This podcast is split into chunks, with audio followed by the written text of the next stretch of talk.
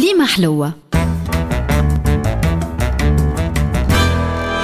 مع الطاهر الفازع بعد ما عملنا جولة حول أنواع فطور الصباح في العديد من البلدان وكل بلاد ورطالها وصل بنا الحديث لتونس الخضراء ملتقى الحضارات و3000 سنة حضارة واللي أبهرت العالم بثورتها المجيدة. في تونس عندك الشوا بين الدقلة والحليب أو الرايب وعندك البسيسة والزميتة واللكلوكة وعندك العصيدة بأنواعها بالزيت والسكر ولا بالزبدة والعسل وثم حتى بالشكشوكة. وعندك خبز ملاوي بالزيت وعندك الرفيسة وعندك الدرع أو السحلب وعندك المسفوف وخبز الطابونة ولا الأبراج ولا الفطير ولا الغناي والحلوى الشامية والعظم العربي المروب إلى آخره. ونتفكر وأنا صغير كان الفطور صحفة قهوة بالحليب مفتفت فيها الخبز البيت. وفي المناسبات عظمة عربي.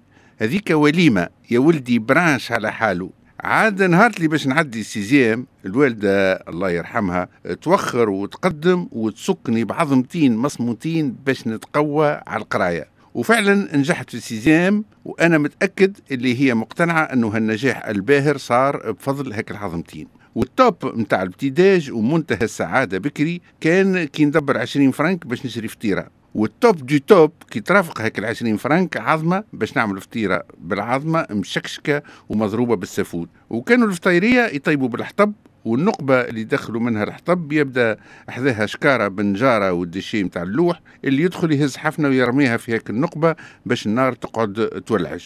وكي تبدأ الدنيا باردة في الشتاء وقفة في هيك الوهج باش بنادم يدفي عظيماته.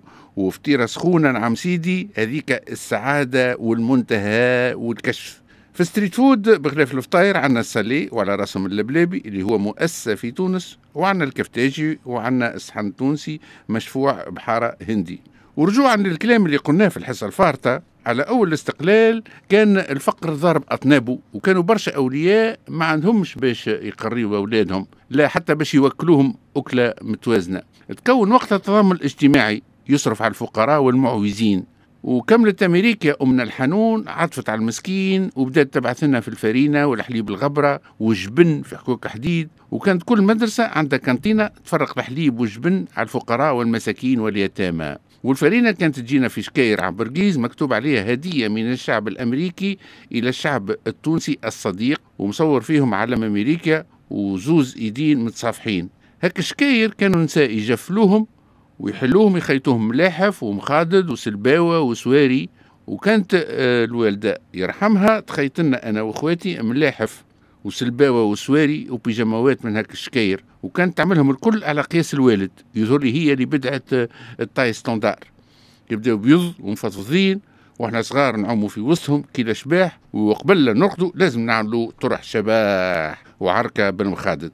عاد كي خديت ال sixième يسلم قرايتي بفضل الطاقة اللي سربوها لي هيك العظمتين. مشيت بيات في خزنة دار وبظهري المقود يجي جاري في المبيت ولد بوه غني ياسر. الولد مضخم ولباس وقراي ومن اللي ريته وهو عمره 12 سنة قلت بيني وبين روحي السخطة وجهه وجه PDG وبالفعل من بعد ولا PDG نتاع شركة تأمين كبيرة.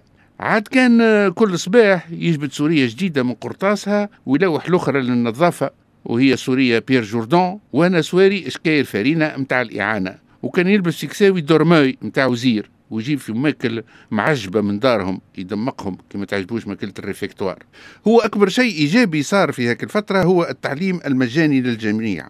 واللي كان يأمل باش يطلع ولده سارح ولا خماس ولا عامل فلاحي ولا يأمل باش يطلع طبيب ولا مهندس ولا محامي ولا معلم. وهذاك اللي صار بالفعل. جيل الاستقلال يلقى بيبان الكل محلولة غير أقرأ على روحك وشمر على ذراعك. ومن طلب العلاء سهر الليالي. وفي التعليم العالي جيل كامل قرأ في فرنسا وأسس الدولة وجيل قرأ في الشرق وقاد أول انقلاب على الدولة. ومن بعد جيل مقراش ودمر دولة. أما لواشي يا رب الشواشي. كليمة حلوة. مع الطاهر الفازع.